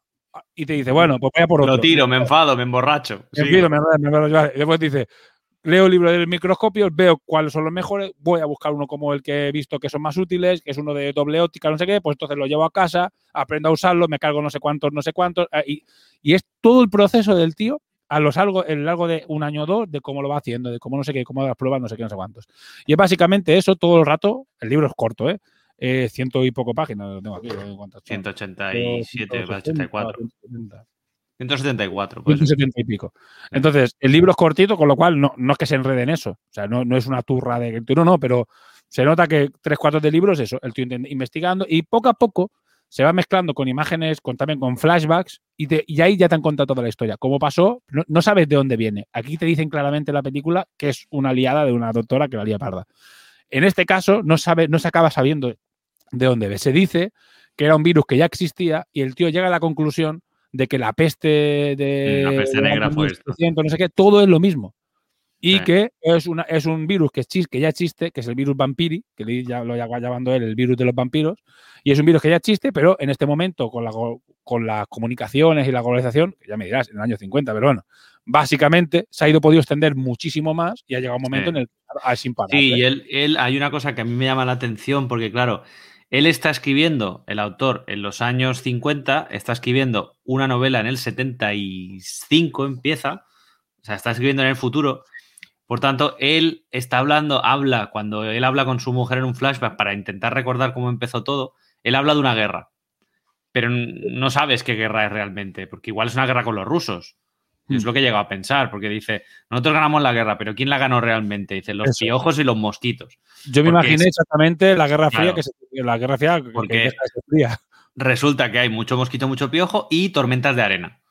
Entonces, con estos cuatro datos, el autor nos está dejando ver, no hay ninguna referencia eh, a, a ninguna otra potencia, más allá de los nombres que él está en Estados Unidos, pero cuando dice, nosotros ganamos la guerra, estando él en plena, todavía no crisis de los misiles, porque es en los 60, pero ya había tensión nuclear. Además dice algo así como eh, cuando hacían las pruebas. O sea, él se refiere a un momento en el que quedan las pruebas. Mm. Y yo he entendido que eran las pruebas nucleares, pero bueno, en el fondo es un, es un libro que como te abre tantos interrogantes, pero te hace crear un contexto en el que dices, coño, es que él, tam- él tiene la información que tiene, tampoco te va a dar más, porque no Sí, sabe. La, la trabaja perfectamente, porque es que no sabes, es que puede ser, no sabes cuándo pasa eso. ¿eh? Es que lo convierte en algo totalmente atemporal, porque es algo que puede pasar en cualquier momento, en cualquier, o sea, ganamos la guerra, pero bueno, pero en realidad no la ganó nadie en ese plan, ¿no? Como que tal, Sí. te quedas loquísimo. Bueno, básicamente eso es la historia, la trama del libro y pasan primero dos cosas, o sea, una cosa que es definitiva, que es lo del final, y después otra cosa entre medias que es el perro, que es la diferencia, bueno, le van pasando mil cosas, pero es el perro, la versión del libro, que a mí me parece sí. 20 veces más, 20 Es- veces más. Es, heavy. es más, yo, yo cuando me lo estaba leyendo, eh, yo en mi foro interno pensaba, ojalá salga bien. O sea, ojalá salga bien. Pero, Yo cruel. yo, yo ve- veía venir la hostia, yo la veía venir. Ah. Básicamente la diferencia en el libro, lo habéis leído, si estáis aquí y si no, bueno. Eh, la diferencia es que él ve un perro cuando lleva dos años, porque eso es otra cosa que pasa mucho tiempo después. Que yo digo, al principio todo pasa muy rápido y después se alarga mucho. Y hay dos pasos finales, que está la, parte del perro y la parte de la mujer. Son las dos partes finales. O los dos últimos pasos. Y cuando encuentra el perro, eh, encuentra, ve un perro por la calle y se tira, pero literalmente meses para conseguir primero que el perro eh, se acerque a la casa, que después el perro coma en el de este, para que lo llegue a tocar, para que no sé qué, no sé cuántos. Y cuando el día que por fin lo toca, él ha salido fuera, no sé qué, no sé cuánto, se ha olvidado de hacer lo típico, se ha olvidado de hacer algo, o se ha dejado la carne, no me acuerdo ahora si es que deja la carne fuera, o que no le, no protege la carne. La cuestión es que el perro se acerca cuando están los zombies, los zombies le meten una hostia, ¿sabes? Y ese día es cuando por fin consigue tener al, perro en la mano. O sea, consigue co- coger el perro, se acojona, no tiene más remedio que es o zombies o el humano este raro y se va con el humano raro. Entonces ya por fin ha, entra, ha entablado con él. Lo coge, lo acaricia, consigue acariciarle la cabeza que no lo había conseguido hasta ese momento, después de meses de intentarlo, semanas, lo- el tiempo que fuera.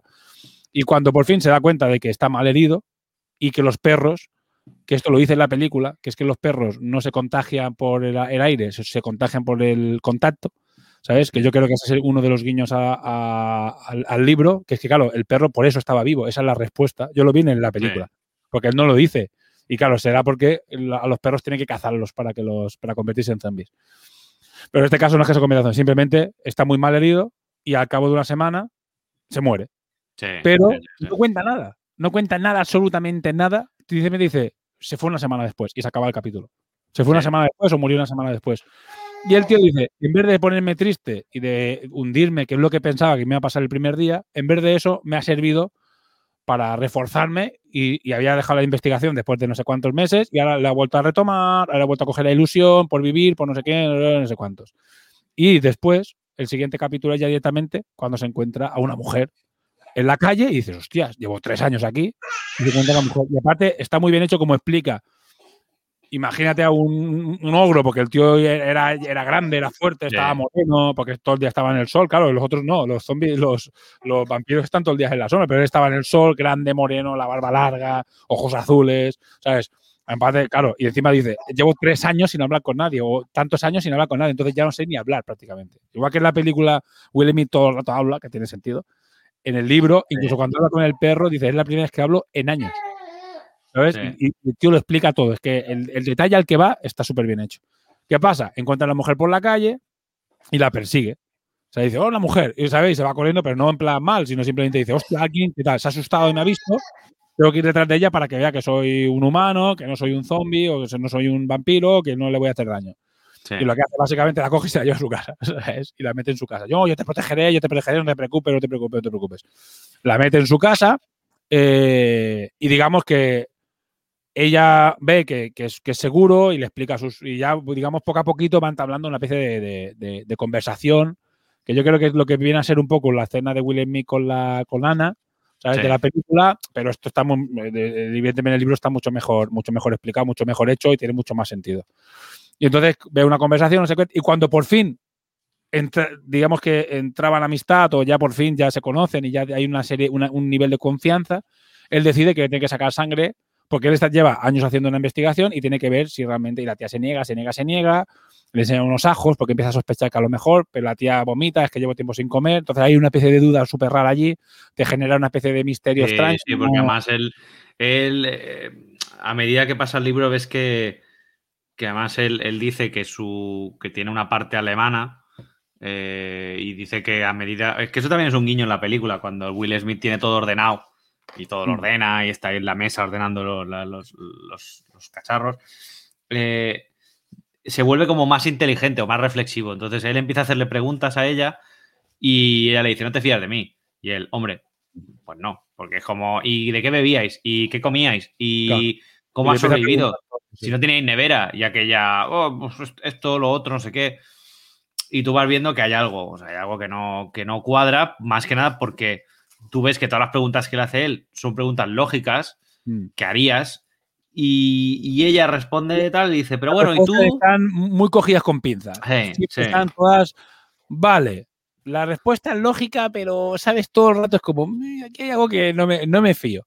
Y, y empieza el tío va sospechando más. No es que sospeche, porque tampoco te da sensación, no, o no lo explica así, sino que el tío, digamos que, vale, me, me lo creo todo, pero hazme la prueba de sangre y así estoy seguro de que Claro. no eres un vampiro. O sea, quiere decir que el tío que también que sospeche de eso, pero claro, sospecha porque lleva tres años solo sin ver a nadie y es normal que sospeche, y además lo dice en el libro, es que es normal que sospeche, tío, que, que llevo tres años y, la- y le acaba sacando sangre. ¿Qué Sí. pasa? Cuando ve lo que hay en la sangre, ya es cuando ya se revela el pastel, ¿sabes? La tía le pega tres hostias y se, y se va. Hmm. Eh, o sea, la deja, lo deja inconsciente y, y desaparece.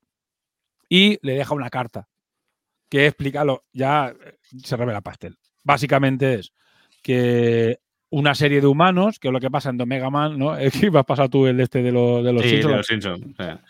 que es que en realidad hay una- unos zombies que no se han vuelto, o sea, unos, unos vampiros que no se han vuelto zombies, para decirlo con que no se han vuelto vampiros in- eh, inanimados que van por ahí liándola y, ¿sabes? Los que estaban fuera de la casa, sino que han podido mantener la inteligencia y son humanos, pero que tienen otras necesidades, que son pues vampiros. Son humanos vampiros que beben una, o sea, comen otras cosas, viven de noche, eh, tienen otra fisonomía, o sea, otra, otra forma, o sea, su, su físico funciona de otra manera, pero es otra. Y, ca- y han pasado estos tres años, esos vampiros han montado una sociedad nueva, totalmente nueva. ¿Qué pasa? Que claro, visto desde el punto de vista, que es el kit de la cuestión de la película, que es súper importante, es el, el que te deja destruido en el, en el- en el sillón, es que realmente el malo de la película pasa a ser él, pasa a ser Neville. ¿Por qué? Porque Neville lo que está haciendo es, ellos lo dicen, es que nosotros somos, la, la carta lo dice, es que nosotros somos una sociedad nueva y es verdad que estamos haciendo cosas mal, tal y cual. Digo, pero que tú estás matando a todo el mundo. Y entendemos que hay vampiros, que son vampiros tontos, que no sirven para nada a la sociedad y nosotros los estamos eliminando. Pero es que tú estás eliminando a todo lo que pillas, porque él se va por Sí, las sí, casas de Neville, se va por todas las casas y los vampiros no es aquí que en la sombra están ahí escondidos, no, no. Aquí son vampiros, vampiros, durante el día duermen. Entonces lo que hace es abrir. Entra en una especie y de coma. Sí, entra en una y especie de los coma. los mata. Entonces, claro, él no Sí. sabe, o sea, él no diferencia entre si son vampiros listos o vampiros zombies. Él lo que hace es lo mata todo. Niños, ancianos, mujeres, todo, todo, todo lo que pilla lo mata. Y se tira años, pero los tres años matando todos los días, ¿sabes? Sí, sí, sí, sí. Y tirándolos a una hoguera. a lo bestia. Los, que, los mata y coge con la furgoneta, con el jeep y los tira a una hoguera. Al día siguiente, venga, 20 más. Los mata y los tira a una. Y el tío, además, explica en el libro que se va viendo cada vez más eficiente matando. Porque al principio lo hacía con una estaca y la estaca los tiraba para no quitársela. Ahora ya ha aprendido que no hace falta y le va explicando a la tía cómo ha ido perfeccionando hasta que, hasta que mata 50 cada día, sin problemas, porque es súper fácil matarlo. ¿Sabes? Claro, sí, sí, sí. desde el punto de vista de la sociedad vampira, el tío es un monstruo. O sea, es el mayor genocida de la historia, porque va por todos los pueblos matando a todo el mundo mientras duerme. ¿Sabes? O sea, claro, desde el punto de vista, y llega un momento, eh, claro, ¿qué pasa?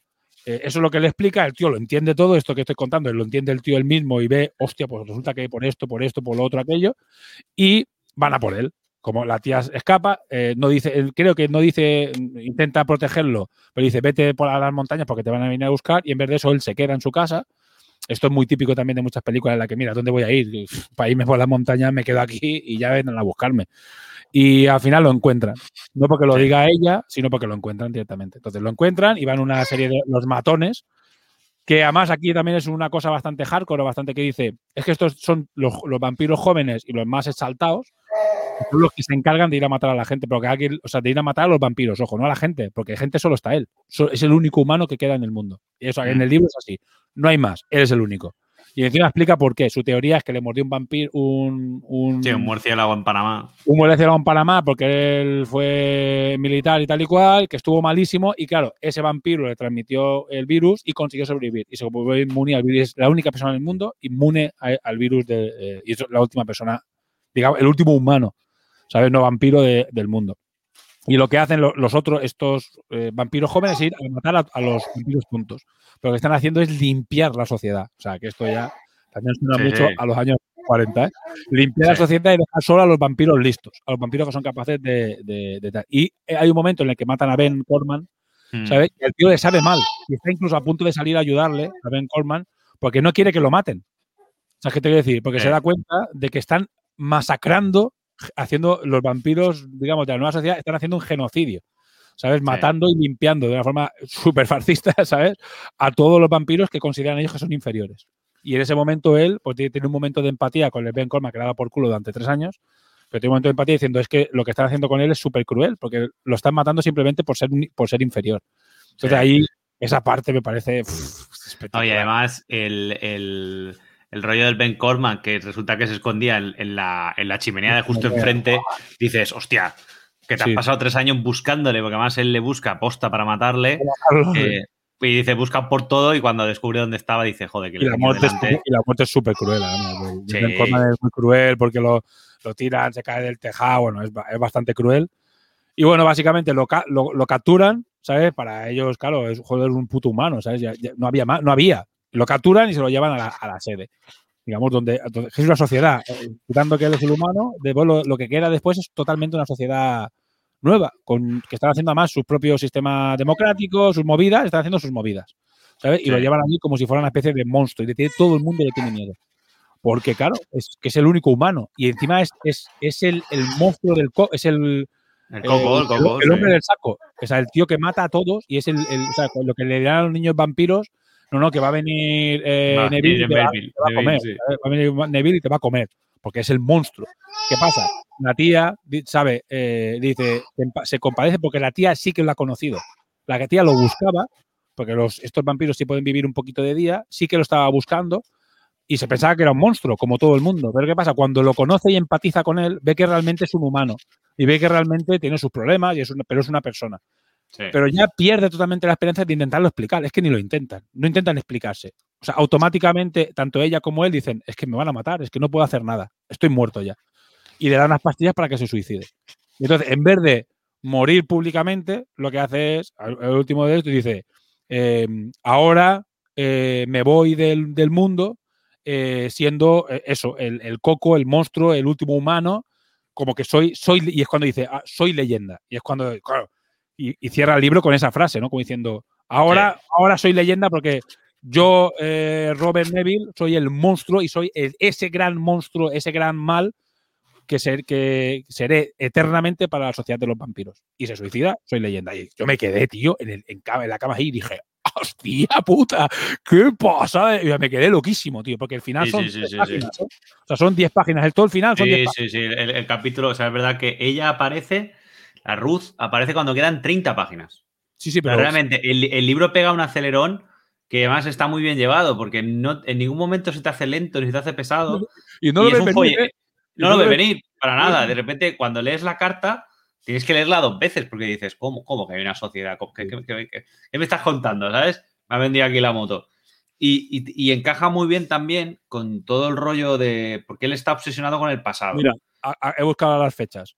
A ella la encuentra, que son eh, el, epi- capítulo 3, pero que tiene tres subcapítulos. Es en, eh, junio del 78 Sí. y el final es en el enero del 79, que es cuando lo van a buscar. Y esto es el final. ¿eh? Esto, esto- esto es cu- aquí lo van, a, lo van a buscar hasta que lo matan. Esto, es, Sí. esto que son pff, 10 páginas. ¿Sabes? Y a, lo que tú, poco, y muy ella la encuentra cuando faltan 30 páginas del libro. Exacto. Y o sea, él está obsesionado. ¿por qué? porque muere su, su hija, muere su mujer. Además, a su mujer tiene que rematarla porque Sí. vuelve a por él. Em, Porque, ojo, ojo, esto es importante, porque se salta la cuarentena él.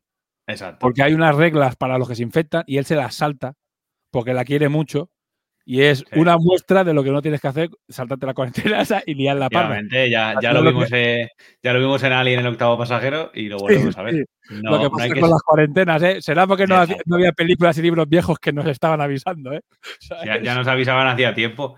Ya pues tiempo, él, sí. él está obsesionado con el pasado y, y en el fondo él acaba siendo el pasado. O sea, él acaba siendo lo, lo que Mm. La queda leyenda. de una sociedad, exacto, la leyenda, el, eh, el mito, y la verdad es que el libro es redondo. O sea, realmente. librazo, ¿eh? En serio, tío. Sí. librazo, tío. Buah. Sí, sí, sí. Es verdad que como, como adaptación la película no tiene nada no, que ver no. y por eso es que eh, tiene que ver y por eso saco el cómic este de Soy Anécdota, es que es anecdótico la película. Sí. Este libro, este cómic para el que lo queráis eh, pillar es de Guillem Dols, te veo de, de- tiene ya unos cuantos años, creo que es el 2000. Bueno, está, está editado aquí en las, isla- en las Islas Baleares, eh, también te digo. Joder. Es del gobierno, es del gobierno. ¿sabes? Mira esto. Del gobierno de las ¿En, Islas Baleares. en qué fregado se mete el gobierno también, ¿eh? Sí, sí, sí, sí. Pero es, es- es- el que no haya leído el libro no va a entender nada, porque realmente es más fiel al libro que la película. Mm. Pero es el vecino de, de Neville, que en vez de hacer todo lo que hace él, se dedica a leer cómics. Por tanto, el que, el que quiera verlo, pues. Es la, es la versión, lo que haría un friki, porque Neville es un Exacto, normal, exacto, se- haría- y el libro es, el, ¿sabes? Es lo que se, haría. dedica, se dedica a leer mangas y lo cachondo es que lo que él va leyendo es lo que tú lees. O sea, él lee cómics, pues eh, tú vas leyendo, pues lee manga, pues lee manga, lee otras historias. Y las historias son bastante parecidas al, al jueves, hay que decirlo. Hay algunas, hay algunas bastante, bastante acidillas. Eh, pero bueno, como digo, esto, esto es anecdótico como, como el título. La verdad es que eh, se han hecho muchos productos, incluso la primera película que se hizo de Vincent Price, eh, que hacía él de, de- de Último Hombre en la Tierra, Omega Man.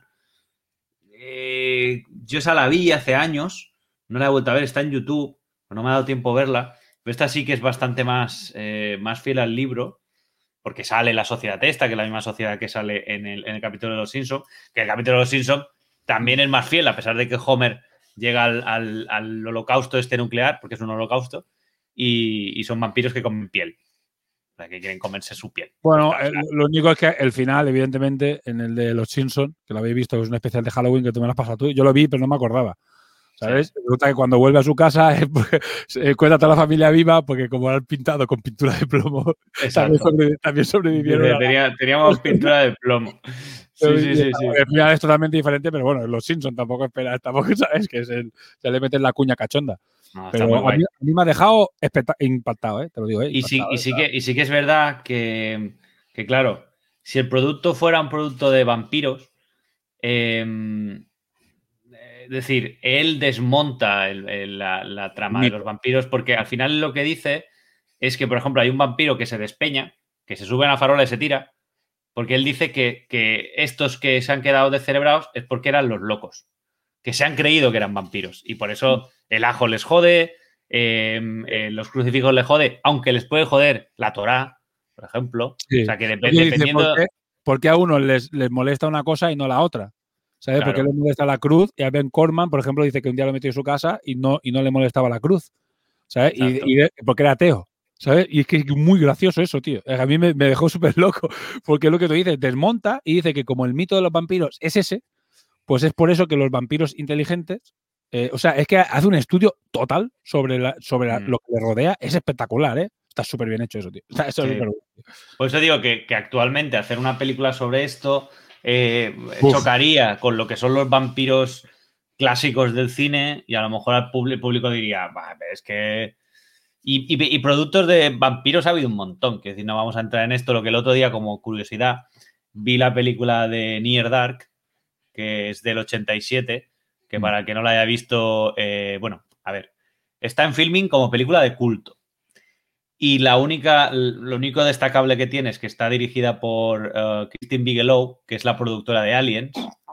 Y como es la productora de Aliens, en la película sale Lance Henriksen, eh, Bill Paxton y Janet Golding. Es decir, que salen Bishop, eh, Hudson y Vázquez en la misma película. Y en una, en una escena se ve que están proyectando en una sala Aliens. Ya está, porque el resto de la película yo te juro que es, es de vampiros. Ellos son unos vampiros que van, que van liándolas, pero pardísimas. O sea, eh, bueno, son unos vampiros, pero marrulleros, a más no poder. este, van así tipo punky. Cada uno tiene su método. Hay uno, el más anciano se llama Homer y es un niño. que Es lo que ha hecho de la película, que fuma, bebe y tal, y es un niño. Pero por lo demás, de verdad, qué peli más lenta, mal grabada. Una cosa. Pero los fans de Aliens tienen que verla. Pero esta no es de. no tiene nada que ver con el libro ni nada, ¿no? No, no, no, no. Esta, esta fue una fumada de los años 80, que los vampiros también han ido evolucionando, desde los vampiros clásicos de Bela Lugosi y esta gente, Drácula, luego vinieron las flipadas de, de Drácula de Coppola, que a la gente le gusta, pero me parece una terrible, terrible película, eh, que sale nuestro querido amigo Keanu Reeves, eh, actorazo. Y, y otras pelis, claro, es que lo- la película de vampiros se han denostado totalmente en los últimos años por, por Crepúsculo y estas cosas. A pesar de que eh, hace relativamente poco sacaron una serie que me parece que era, no me acuerdo cómo se llamaba, pero sé que había, había, había vuelto a ver cositas de, de vampiros, pero A mí, leyendo la, leyendo la novela ahora, me parece que pues, es como la visión definitiva de los vampiros, tío. Te lo digo en Sí. serio, ¿eh? me pareció súper guay. No es que Sí, porque- es un- pues un regiro a los vampiros. Mira, todo esto de los vampiros ala, es una puta mierda. O sea, es como Sí. le dice, mira, esto es una mierda, esto es un virus. Sí, porque además tiene una cosa muy cachonda que como él tiene el libro de Bram Stoker, lo lee y dice, va, va, va puta mierda el libro. Vaya, vaya libro. fantasía. Sí, señor, Van señor Van Helsing, va mierda. Dice, el, poder, el poder de los vampiros es que la gente no los conoce. Dice, es lo único que tiene razón. Lo demás, una puta mierda. Demás es una puta mierda. Es que a mí lo que me encanta es que él es el regiro definitivo. Y, Oye, ¿para qué habéis sacado más mierdas de vampiros si este señor en el 54 ya dijo que esto era una chorrada? ¿Sabes? ya, sí, sí, ya- sí, sí. ya le dio la vuelta. ¿Qué habéis hecho? Entrevista con el Pues- vampiro, gilipollas, Pues, ¿qué coño pues, pues Rice sacar dinero a saco con todas sus novelas del Stat y luego ya Twilight y todas estas cosas. O sea, Joder, han, seguido habiendo cuando, por ejemplo, eh, yo creo que tendría que ser un referente para las novelas y películas de vampirismo. O sea, que abre una línea que es, coño, a ver, yo soy un vampiro porque de verdad soy un vampiro o porque me creo un vampiro. Que es lo que plantea. O sea, yo estoy Vale. infectado con una enzima que lo que hace es que eh, si tomo sangre, pues. eh, mm, o sea, porque eso, el- eso- eso- eso le pasa a Ben Corman y al resto de vampiros tontos, para decirlo de una manera. Pero los, los vampiros que sobreviven, o sea, la nueva sociedad no te lo deja tan claro que ellos se crean vampiros. No, no, no, no. Es, Es, que, no te se lo deja creen. Claro, es que Por eso ellos digo son- que el- son el que- una- el un nuevo es- tipo de humano. Claro, el que se humano. despeña, el que se despeña con una, por una farola, él lo dice. Dice, yo vi que su actitud era intentar volar. No vuelan. Entonces, eh, ¿por qué se tiró? Pues porque él plantea esto, que como ha existido la mitología vampírica, y es más, también es muy bueno, que dice que meses antes de que se liara todo, cuando ya estaba todo más o menos liado, la prensa empezó Claro. a sacar artículos sobre eh, eh, los vampiros, cómo saber si es un vampiro, su, su vecino es un vampiro. Entonces, claro, en el fondo lo que se está queriendo decir Este tipo de cosas son las que hacen que sea tan actual. Pero Exacto. que podría haberse escrito ayer. Porque dice, habla de la prensa como diciendo, la puta prensa amarilla sin de- se- simplemente porque les hizo gracia lo de los de estos, utilizaron todo su poder mediático para dar por culo y hacer que la gente se creyera que eran vampiros. Entonces la gente se cree que son vampiros porque en todos los medios decían radio, tele, decían que eran vampiros. Y te dices, pero ¿quién ha escrito esto? ¿Ayer lo han escrito? ¿Me lo habéis escrito de nuevo esto, Sí, tío? sí, sí, ¿Eh? ¿Cómo es posible? Claro, tío? al final, al final se, desquicia, se desquicia la gente. Se desquicia la gente y pasa un poco como ahora con el COVID. Es decir, eh, ¿qué te crees? Eh, ¿Los datos o te crees? Porque él al final va a los datos. O sea, Sí. él va, coge el microscopio, mira encima, le Que hay, un pone momento esto, que le pone dice- otro. hay un momento que lo compara y dice, ah, pues los científicos de- tenían razón. Porque dice, Claro, los científicos claro, decían sí. que era una bacteria. Y él empieza de cero y llega a un punto en el que dice, ah, pues es una bacteria. Ah, pues los científicos tenían razón. ¿Sabes? Exacto. Porque él también se había creído que eran vampiros. Exacta- exactamente, porque claro, la luz del sol les jode, pero él te hace toda una explicación. Por eso el libro eh, para los biólogos está muy guay, porque yo creo que eh, sabrán ver mejor estos si hay algún fallo científico. Eh, pero mola porque él, a través de los estudios, te da una explicación. Y dice, no le, doy- no le encuentro sentido a que no les guste el ajo. Y es eso, él empieza a hacer una tabla, dice, venga, eh, esto pasa por esto, y él no, no consigue poner ninguna. Y es cuando dice, pero un momento, si el ajo se compone de agua, hidratos, no sé qué, ¿qué es lo que les jode? Es imposible que les joda nada. Entonces Y- es cuando y- se, y- se y empieza a dar ajo cuenta, Se da cuenta de que es psicológico, tío. claro, y cuando, cuando le clava la... eh, más, ahí, ahí es cuando el tío tiene un vuelco total y se, se vuelve a emborrachar, le co- coge una vampira, la mete en su casa, pone eh, la cosa esa de ajo en una estaca y le hace un corte en, en una muñeca y de repente explota la tía. Claro. Y, y él se queda como, un momento, momento, momento. Pero si hasta ahora he visto que esto no funcionaba, vaya puta mierda, no sé qué, lo tira todo. Y luego descubre que es que está encima en contacto con el oxígeno, eh, pues eh, se inflama con el sol y con el oxígeno si tiene un, un- un corte. Y por eso tienen como una especie de, de- de capa de protección cuando te reciben un balazo, es como una especie de, de moco que sale. Pues aquella estaba tan jodida que al hacerle el corte, pues se volatiliza. Y todo esto lo va descubriendo y al final dice, coño, es que no son vampiros, se creen vampiros. Qué Entonces, eso, es- eso está muy guay porque en el fondo eh, te puede desmontar todas las, todas las historias de vampiros y te da a entender que el vampirismo empezó después de la peste negra, cuando la gente empezó a ver, es que son pálidos, es que la luz del sol les molesta, es que no sé qué, y dice, con esto, como llegó a la Europa del catolicismo, Mm. la gente pensó que los crucifijos les molestaban. Y entonces, claro, eh, cuando a aquel le enseñan crucifijo a la otra, dice, ¿qué haces? Sea, ya no le molesta, pues porque ella sabe que no. El ajo le molesta un poco, pues porque al final dice que sí, que puede tener un componente que les, que les moleste por una, por una proteína del, del ajo. Pero lo demás, o sea, a mí me parece que, que da una vuelta que nadie más ha vuelto a, a tratar. O sea, nadie en ninguna novela de estas no dice. Es lo que Eh, te digo, es, es la novela definitiva. Oye, a partir de aquí, todo lo que hay, todo lo que hay después, puta mierda. Sí, ¿Sabes? sí, este, este señor en el 54 ya demostró que esto de los vampiros era una gilipollez. ¿Sabes?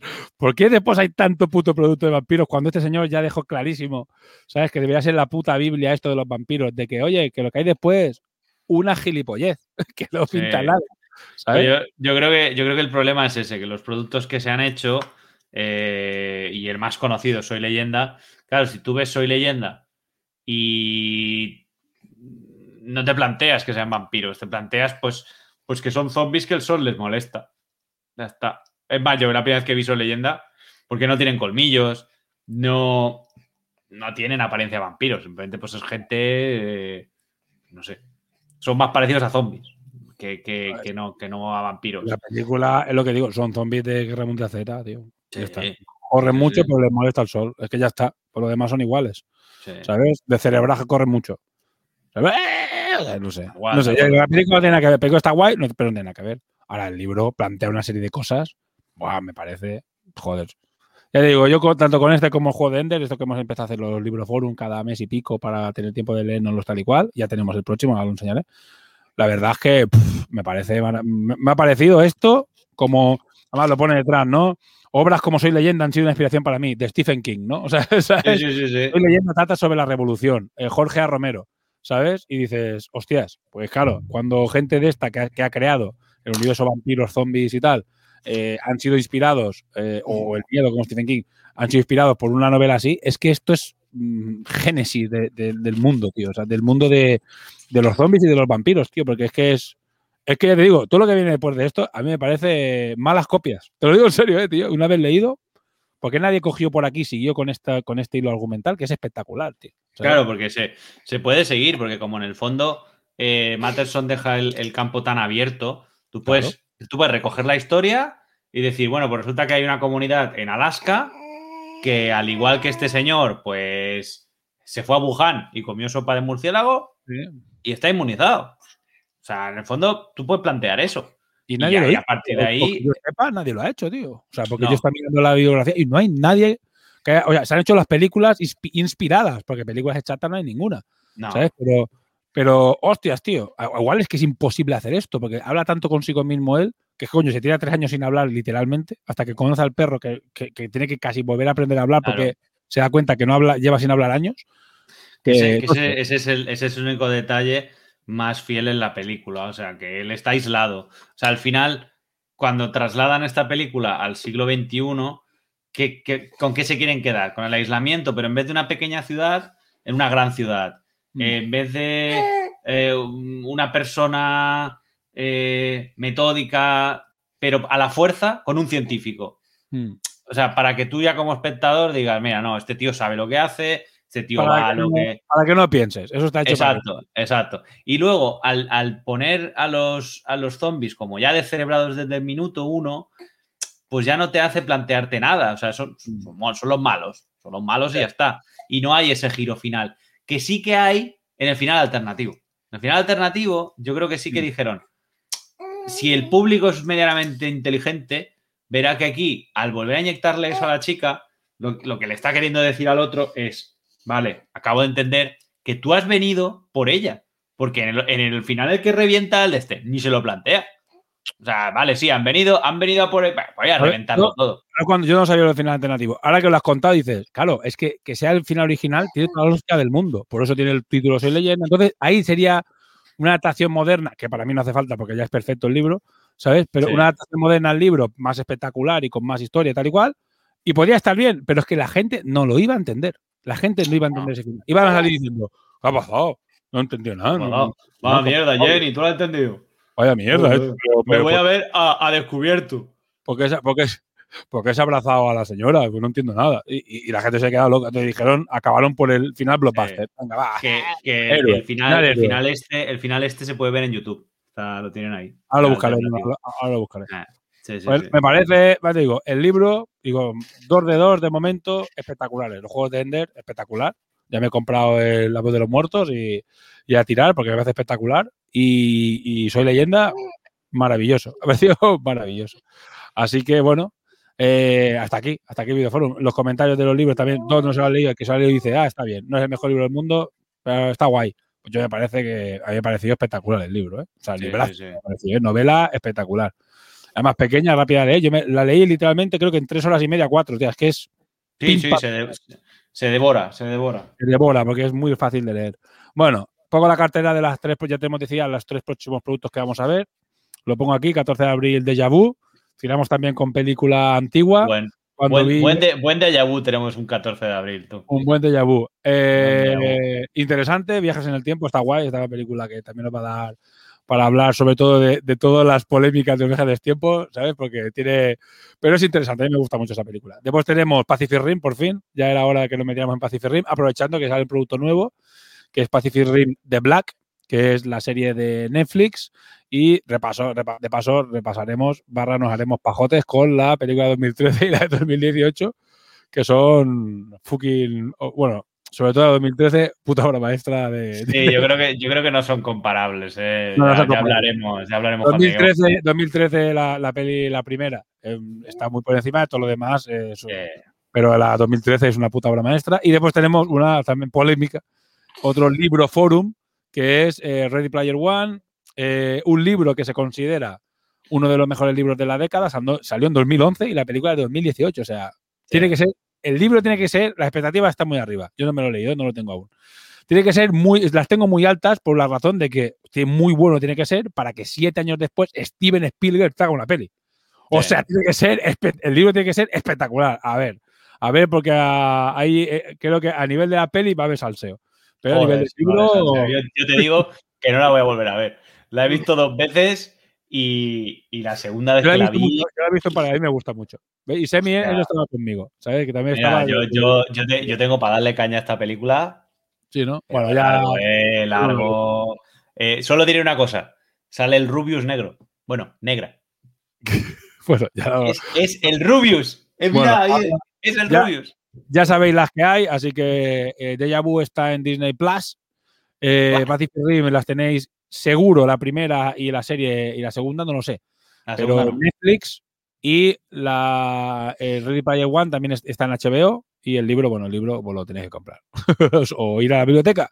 Ir a la biblioteca que son gratis, las bibliotecas municipales. Y, los bestsellers los, suele, suelen tener o los suelen poder pedir a bibliotecas de otros municipios, o sea, por regla general. La red de biblioteca, menos en, Mallorca, funciona muy bien. Y, si leed un, poco, cabrones, que lo estamos Leed un poco, porque la verdad es que los libros nos están dejando un poco, un poco decepcionados, tío, porque yo, joder, no me lo había leído. Ese sí que había más gente, se ve que es un libro más popular y más gente se había leído. También, bueno, un poco más moderno, tampoco mucho más moderno. Pero Soy Leyenda a mí me ha dejado loquísimo, ¿eh? Me estalla mucho que mucha gente, que haya tan poca gente que se pero gente muy friki, muy lectora y no se había leído el Soy Leyenda. Me ha dejado bastante, no decir decepcionado, pero sorprendido, pensando que se ve que no es un libro, al ser de vampiros, no es un libro tan, uh, tan friki, podríamos decir, ¿no? A lo mejor no es un libro tan que esté en nuestra órbita de, ya qué sé, de ciencia ficción, Star Wars y fantasía pura y dura. Se ve que está en ese limbo y la gente no se lo lee, pero súper, súper, mega, ultra recomendado. Ya lo voy a poner, que la gente se lo lea, ¿eh? porque es súper bueno, tío. Lo consigan donde lo consigan, pero leeroslo, tío, porque es muy, muy buen libro.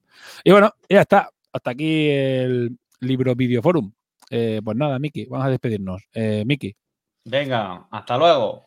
Hasta la próxima. Bueno, ya sabéis a seguirnos en nuestras redes sociales y nos vemos en el próximo videoforum, que ya hemos dicho que será Deja Vu dentro de 15 días. Y bueno, cuando escuchéis el podcast, pues cuando sea, si no lo habéis escuchado, si no lo escucháis antes de, de este, ya lo veréis en nuestras redes sociales. Así que bueno, hasta luego. Adiós. Si estás escuchando esto, eres la resistencia.